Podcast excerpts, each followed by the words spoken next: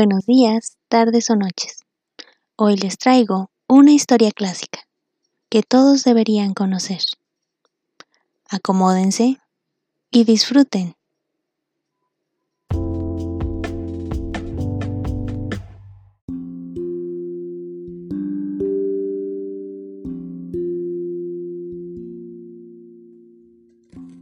Lunes 9 de noviembre de 1942.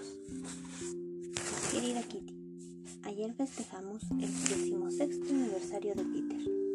Recibió regalos preciosos, entre otros, un juego de ruleta, un neceser para afeitarse y un encendedor. Él no fuma mucho, es decir, raramente, pero es elegante. El señor Van nos trajo la mayor sorpresa al anunciarnos a las 13 horas que los ingleses habían desembarcado en Túnez, en Argel, en Casablanca y en Orán. La opinión de todos era, es el comienzo del fin. Pero Churchill, el primer ministro inglés, que indudablemente había oído las mismas exclamaciones, dijo, ese desembarco es un acontecimiento, pero no hay que denominarlo el comienzo del fin. Yo más bien diría el fin del comienzo. ¿Aprecias la diferencia? De todos modos, hay como para ser optimista. Stalingrado, que los rusos defienden desde hace tres meses, sigue sin caer en manos de los alemanes. Para hablar el lenguaje del anexo, voy a describirte cómo nos aprovisionamos. El pan nos lo trae un amable panadero que el señor Copwis conoce bien. No disponemos de tanto como anteriormente en casa, pero es suficiente. Compramos clandestinamente tarjetas de racionamiento cuyos precios no cesan de subir, de 27 a 30 y 3 florines en el momento actual, por un trozo de papel impreso. Nuestros invitados del piso superior son muy glotones Además de nuestras 150 latas de legumbres, hemos comprado 270 libras de legumbres secas, que no están destinadas a nosotros solos, sino también al personal de oficinas. Estas legumbres estaban embaladas en bolsas que parecían que pendían en nuestro pequeño corredor, detrás de la puerta armario.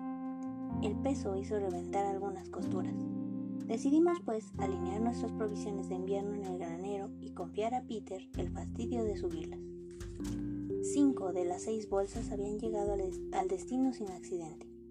Peter, al subir la sexta, cuando la costura posterior se abrió y dejó caer desde lo alto de la escalera una lluvia, mejor dicho, una granizada de porotos colorados.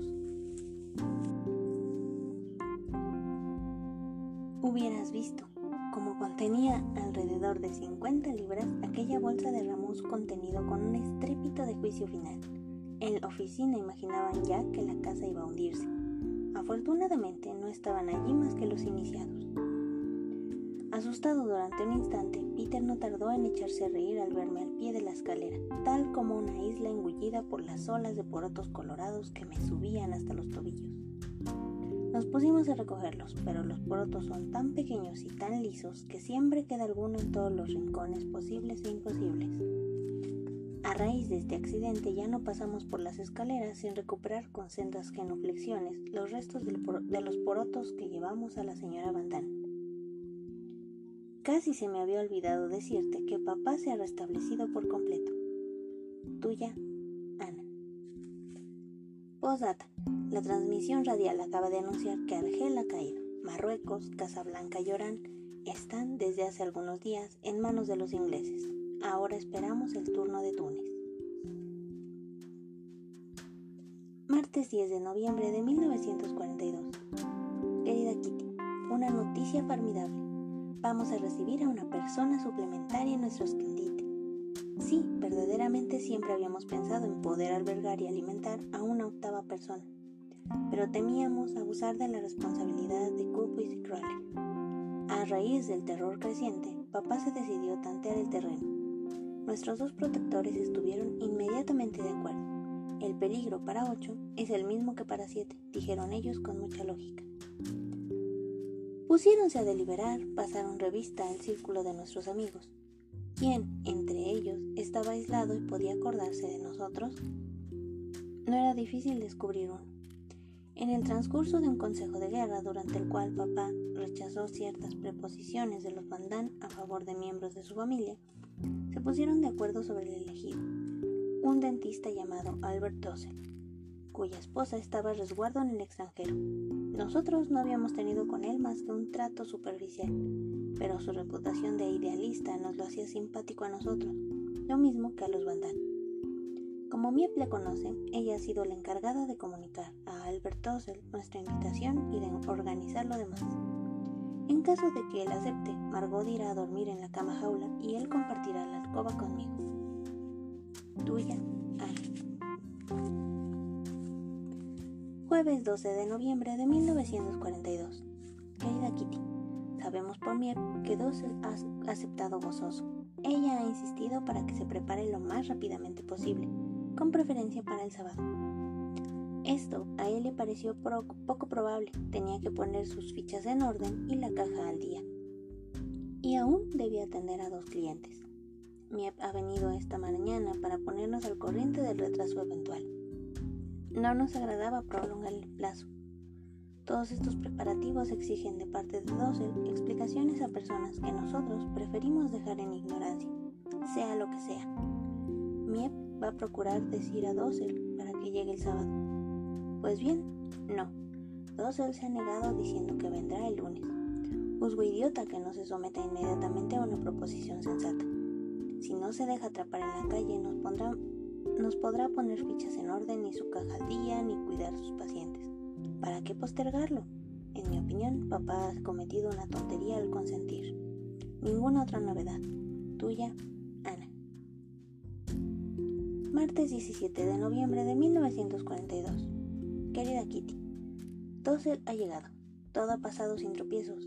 Miep le ha dicho que tenía que encontrarse a las 11 de la mañana frente a la oficina de correos, donde, en un lugar convenido, un señor debía esperarle para conducirle. Fue puntual. Dossel vio que se le acercaba el señor Copus, quien también conocía, y le rogó que pasara por la oficina a ver a Miep, pues él había tenido un perdimento. Copis tomó el tranvía para volver a la oficina, en tanto Dossel seguía el mismo camino a pie para llegar ahí a las 11 y 20. Llamó a la puerta.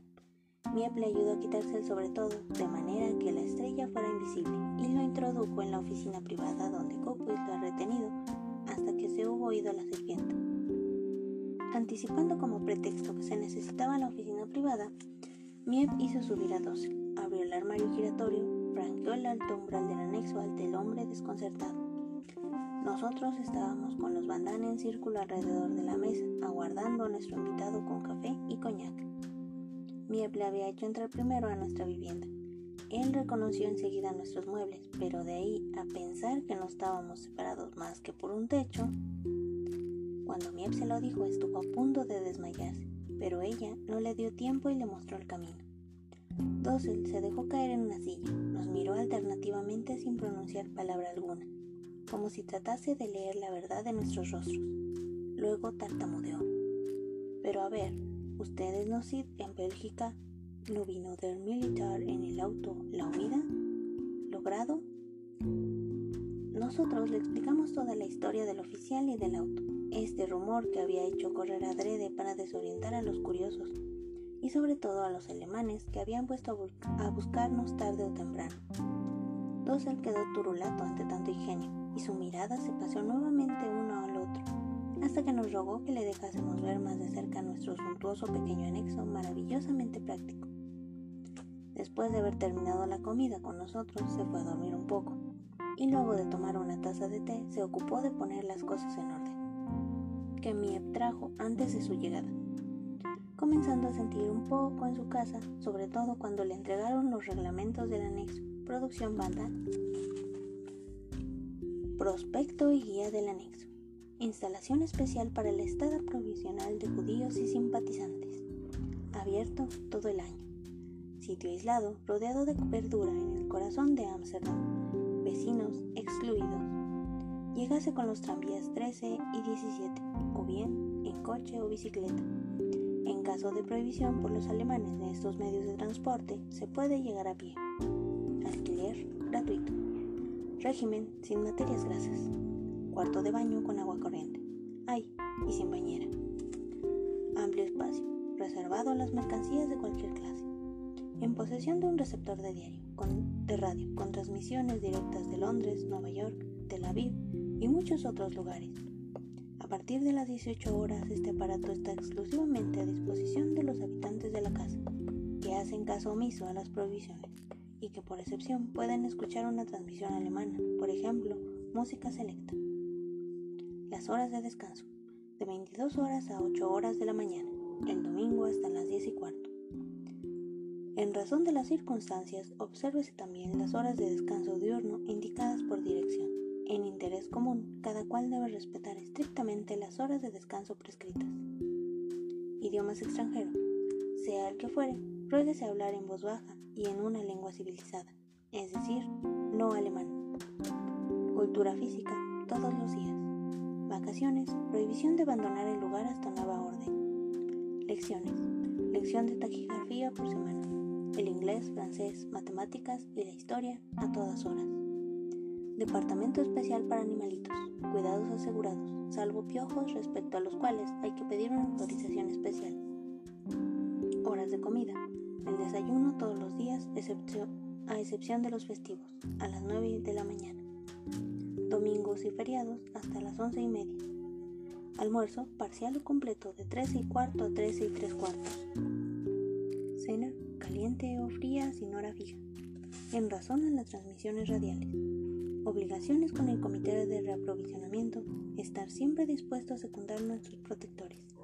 Baños, la tina está a disposición de cada cual, los domingos a partir de las 9. Se puede tomar un baño en el WC, la cocina, oficina privada, oficina de adelante, a su elección. Bebidas alcohólicas bajo prescripción médica solamente. Fin. Tuya, Ana. Jueves 19 de noviembre de 1942. Querida Kitty, no nos hemos engañado con Tosi. Es una persona muy correcta. Ha consentido en compartir conmigo el pequeño dormitorio. A decir verdad, esto no me entusiasma demasiado. Un extraño compartiendo mi intimidad no me cuadra, pero es necesario que cada cual haga lo suyo y yo soporto de buena gana el pequeño sacrificio. Todas esas cosas carecen de importancia cuando podemos salvar a alguien, dice papá. Y con razón, desde el primer día, Tosel me ha pedido toda clase de información, tal como cuáles eran las horas de la sirvienta, cómo nos arreglábamos para el baño, las horas del WC. No hay por qué reírse, todo eso no es tan simple en un escondite.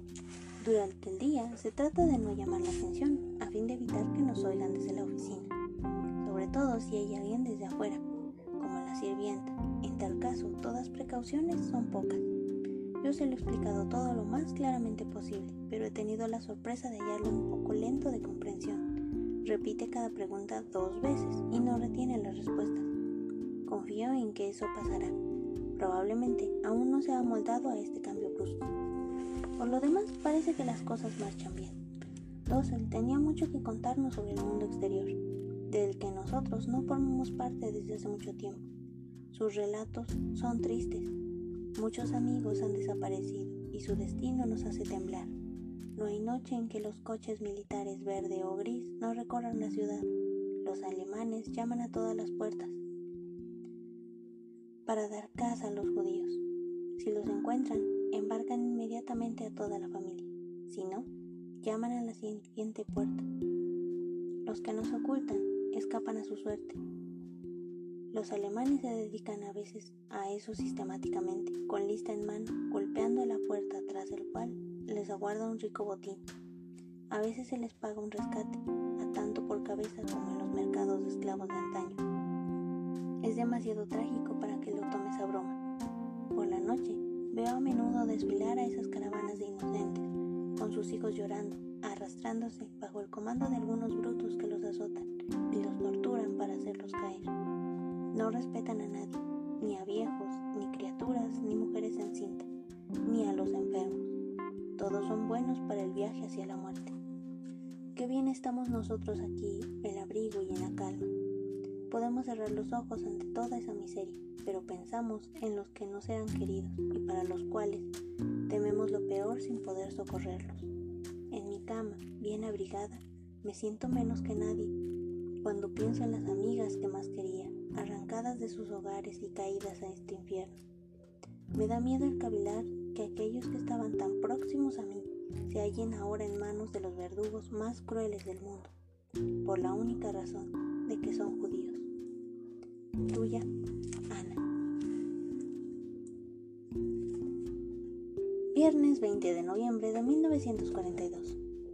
Querida Kitty, ninguno de nosotros sabe ya cómo tomar las cosas. Hasta ahora, las noticias sobre el terror nos llegaban con cuentagotas y habíamos resuelto mantener nuestra moral conservada todo lo posible con nuestro buen humor. Cuando a Miep se le escapaba una noticia referente a alguno de nuestros amigos, mamá y la señora Van se echaban a llorar cada vez, de manera que Miep prefirió no contarnos nada más. Pero Dossel, tomado de asalto, nos ha narrado tantos horrores espantosos y bárbaros que no nos es posible olvidarlos tan pronto. Sin embargo, esto terminará por pasar también y necesariamente volveremos a los chistes y bromas. De nada sirve quedarse mustios como estamos ahora, ni a nosotros, ni a los que están en peligro. Volver melancólico a todo el anexo no tiene sentido. A todo esto se añade otra miseria, pero es de naturaleza completamente personal y de la que no debería culparme al lado de lo que acabo de contar. Sin embargo, no puedo dejar de decirte que cada vez me siento más abandonada, que noto el vacío que crece en torno mío. Antes, las diversiones y los amigos no me dejaban tiempo para reflexionar a fondo. En estos días de ahora tengo la cabeza llena de cosas tristes, tan a propósito de los acontecimientos como a propósito de mí misma. Cuando más ahundo, más me percato que por querido que me sea, papá nunca podrá reemplazar a mis amigos, todo mi pequeño dominio. Pero qué importunarte con tantas cosas inconsistentes. Soy terriblemente ingrata, Kitty, lo sé, pero al regañárseme sin cesar se me hace pasar verdaderos malos ratos y además, por añadidura, me aflige tanto esa otra miseria. Tuya, Ana. Sábado 28 de noviembre de 1942. Querida Kitty, hemos gastado demasiada electricidad hasta hemos franqueado los límites. Resultado, la más grande economía y la perspectiva de que nos corten la corriente durante 15 días. Regocijante, ¿eh? Pero quién sabe, con un poco de suerte. Mm, está demasiado oscuro a partir de las 4 y 4 y media. Matamos el tiempo con toda clase de tonterías como adivinanzas, cultura física, hablar inglés o francés, criticar libros y a la larga nos cansamos. Desde anoche tengo algo nuevo. Tomo los gemelos y miro en la habitación iluminada de los vecinos. Durante el día no nos está permitido descorrer las cortinas ni un centímetro, pero por la noche no veo mal en ello.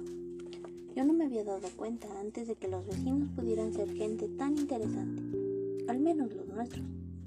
He sorprendido a unos en el momento de su comida, más allá a toda una familia que estaba filmando, y al dentista de enfrente que atendía a una anciana medrosa. El señor Dossel, que tenía reputación de querer a los niños y entenderse maravillosamente con ellos, se revela un educador del viejo estilo y predica a lo largo del día.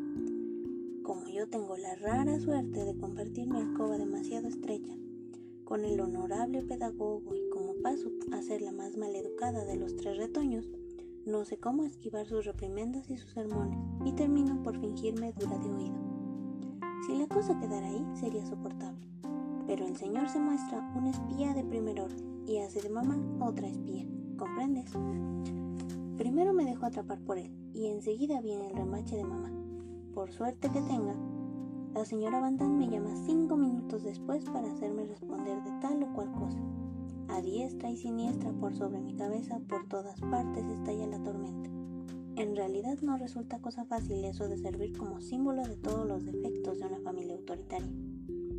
Por la noche en la cama, pasando revista a los numerosos pecados y faltas que se me atribuyen, me pierdo en tal manera en ese montón de acusaciones que me echo a reír o me pongo a llorar, según mi estado de ánimo. Enseguida me duermo con esa sensación extraña de querer ser distinta de como soy, o también de no ser como quiero, o de proceder quizá de manera distinta como yo querría o como soy. Caramba, no lo veo claro, y tú tampoco, desde luego. Discúlpame esta confusión, pero no me gusta hacer correcciones. Y actualmente la, falta de papel nos prohíbe romperlo. Solo me resta aconsejarte que no releas la frase precedente y sobre todo no trates de profundizarla, porque nunca sacarías nada en limpio. Tuya, Ana.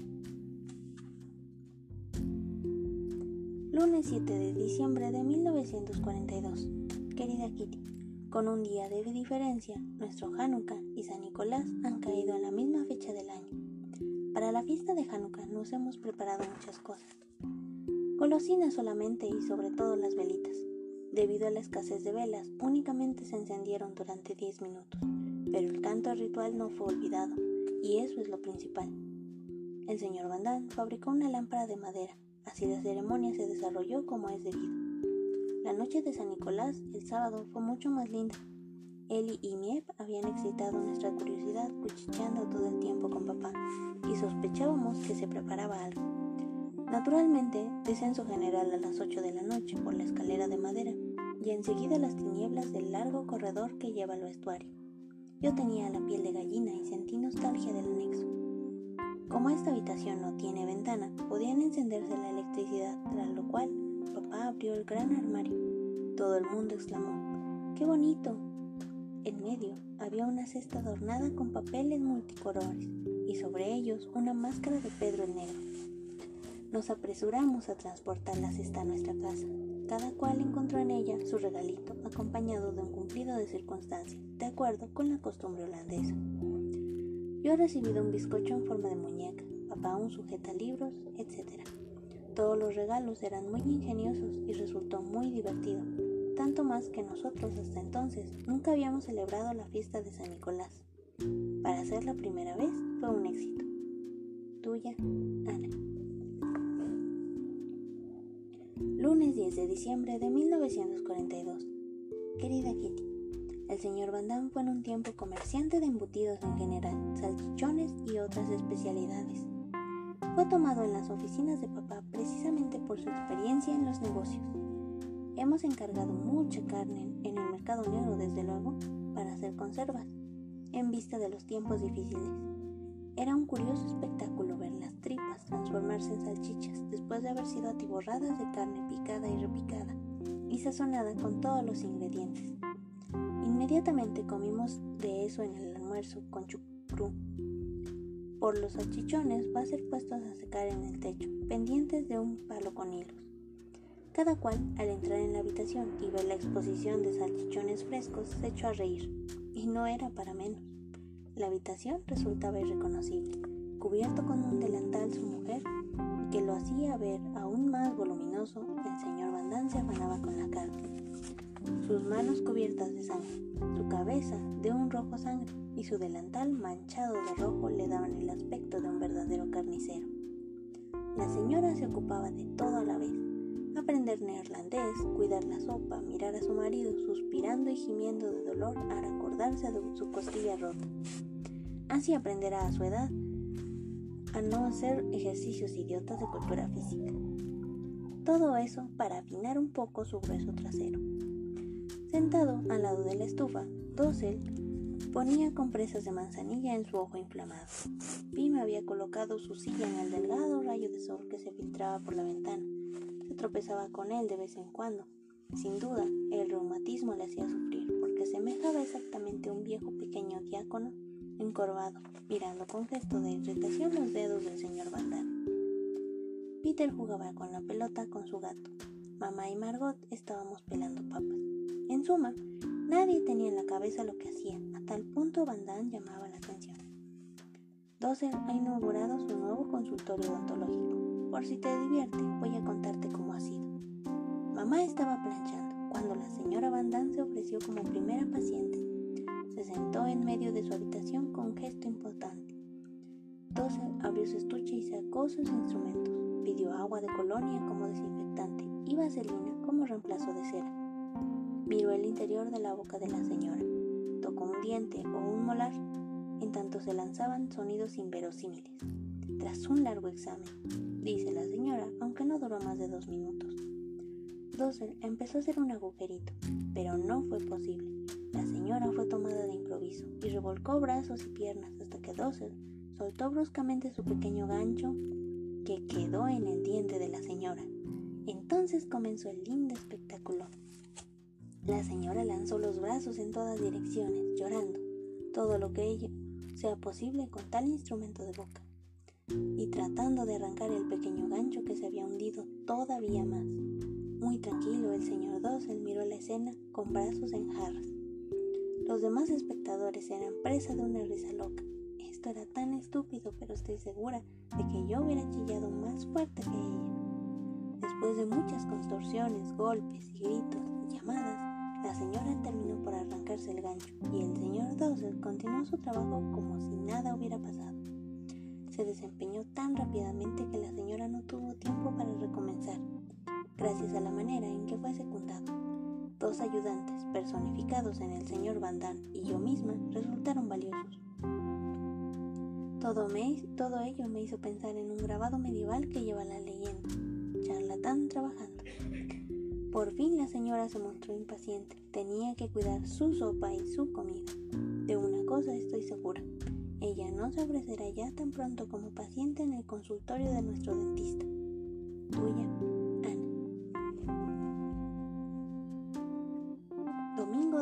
diciembre de 1942. Querida Kitty, estoy cómodamente instalada en la oficina de enfrente y puedo mirar afuera por la rendija de la espesa cortina aunque en penumbras todavía tengo bastante luz para escribir. Resulta extraño ver pasar gente, me parece que todos tienen prisa y que a cada instante van a chocar contra sus propios pies. En cuanto a los ciclistas, la velocidad que van, ni siquiera llego a distinguir su fisionomía. La gente de este barrio no son verdaderamente seductores, especialmente los niños, que están muy sucios. No se les tocaría sino con pinzas verdaderos hijos del arrabal hermosos que hablan una jerga apenas comprensible.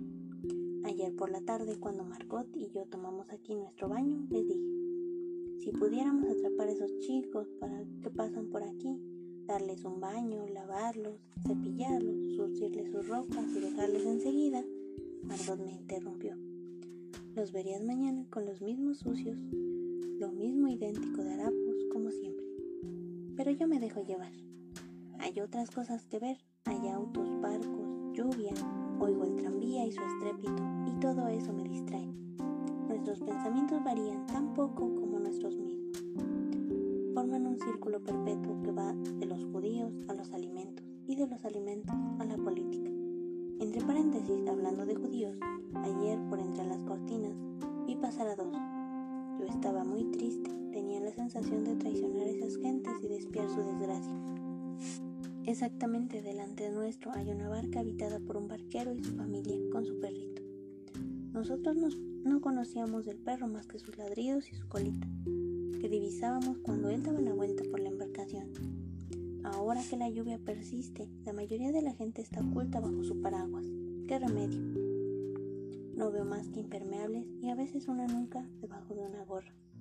Casi no vale ya la pena mirar a nadie. Ya he visto bastante esas mujeres abotargadas por las papas, vestidas con un abrigo verde o rojo, tacones gastados, bolsa al brazo.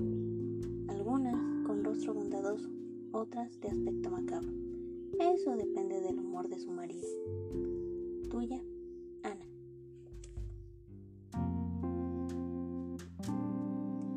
Martes 22 de diciembre de 1942.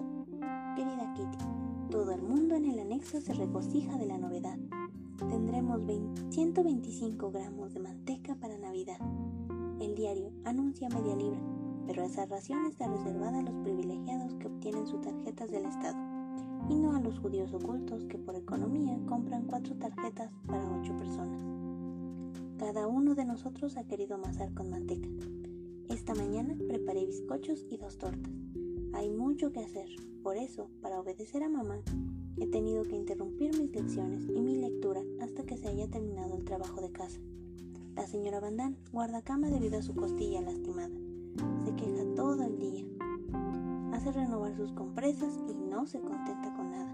Me gustaría volver a verla de pie y en sus cosas. Hay que hacerle justicia, es muy activa y ordenada. Mientras ella en buena condición física y moral, hasta se me demuestra buena compañera, porque siempre me dice chis, chis todo el día cuando hago demasiada bulla. Mi compañero de alcoba cree poder permitirse lanzarme con sus chis, chis toda la noche. ¿Es que ya no tengo derecho a darme la vuelta en la cama? Me niego a hacerle caso, y tengo la firme intención de devolver un chis chis la próxima vez. Me hace rabiar, sobre todo el domingo, cuando enciende la luz por la mañana temprano para hacer gimnasia. Eso me parece a mí, pobre víctima, horas y horas, porque desplaza constantemente las sillas que sirven de larguero bajo mi cabeza todavía dormida. Después de haber terminado sus ejercicios de ablandamiento, agitando violentamente los brazos, el señor empieza a arreglarse, yendo ante toda la percha para buscar mis calzoncillos. Ida y vuelta. Lo mismo para su corbata olvidada sobre la mesa, chocando como es natural cada vez contra mis, contra mis sillas. Pero ¿para qué aburrirse con viejos señores insoportables? Mis gemidos no harán más que cambiar nada. En cuanto a mis medios de venganza, tales como destornillar la lámpara, cerrar la puerta con llave, esconder la ropa, renuncio a ellos para que reine la paz. Me he vuelto muy razonable. Aquí se necesita buen sentido para todo, para aprender a escuchar, callarse, ayudar, ser amable y quién sabe qué más aún. Temo que abusen de mi cerebro, ya de por sí no demasiado lúcido, y que no quede nada de él después de la guerra. Tuya, Ana. Miércoles 13 de enero de 1943. Querida Kitty, toda esta mañana me han molestado y no he podido acabar nada convenientemente. El terror reina en la ciudad. Noche y día, transportes incesantes de esas pobres gentes provistas de tan solo una bolsa al hombro y de poco dinero. Estos últimos bienes que les quedan son quitados en el trayecto, según dicen, se separan a las familias, agrupando hombres, mujeres y niños. Los niños al volver de la escuela no encuentran a sus padres. Las mujeres al volver del mercado hallan sus puertas cerradas y notan que sus familias desaparecieron. También les toca a los cristianos holandeses. Sus hijos son enviados obligatoriamente a Alemania. Todo el mundo tiene miedo. Centenares de aviones vuelan sobre Holanda para bombardear y dejar en ruinas a las ciudades alemanas y a cada hora centenares de hombres caen en Rusia y África del Norte. Nadie está al abrigo. El globo entero se halla en guerra y aunque los aliados ganen la guerra, todavía no se ve el final. Y nosotros sí, nosotros estamos bien, mucho mejor, huelga decirlo, que millones de otras personas. Nosotros estamos aún a resguardo, no comemos el dinero que pretendemos nuestro. Nosotros somos a tal punto egoístas hasta que nos permitimos hablar de posguerra, regocijándonos de las perspectivas de ropa nueva, zapatos nuevos, cuando deberíamos economizar cada céntimo para salvar a los afligidos después de guerra, o al menos lo que quede por salvar. Se ven a los niños de aquí circular con blusitas de verano, suecos en los pies, sin abrigo ni gorra, ni medias, y nadie acude en su ayuda. No tienen nada en el vientre y royendo una zanahoria abandonan el departamento frío para salir al frío y llegar a una clase más fría aún.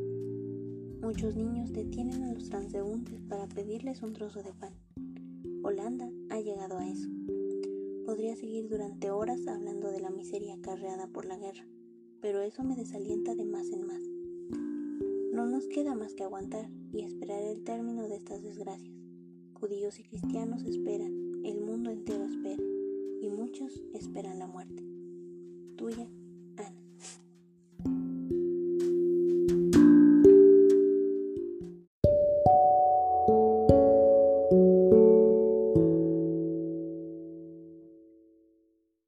Y bien, ¿qué les pareció? Espero haya sido de su agrado. Gracias por escucharnos. Si deseas conocer un poco más acerca de mis gustos, puedes seguirme en mi Instagram también en TikTok, en YouTube y por supuesto en mi blog personal. Todos con el nombre El Librero de Beth. Muchas gracias y nos vemos la próxima.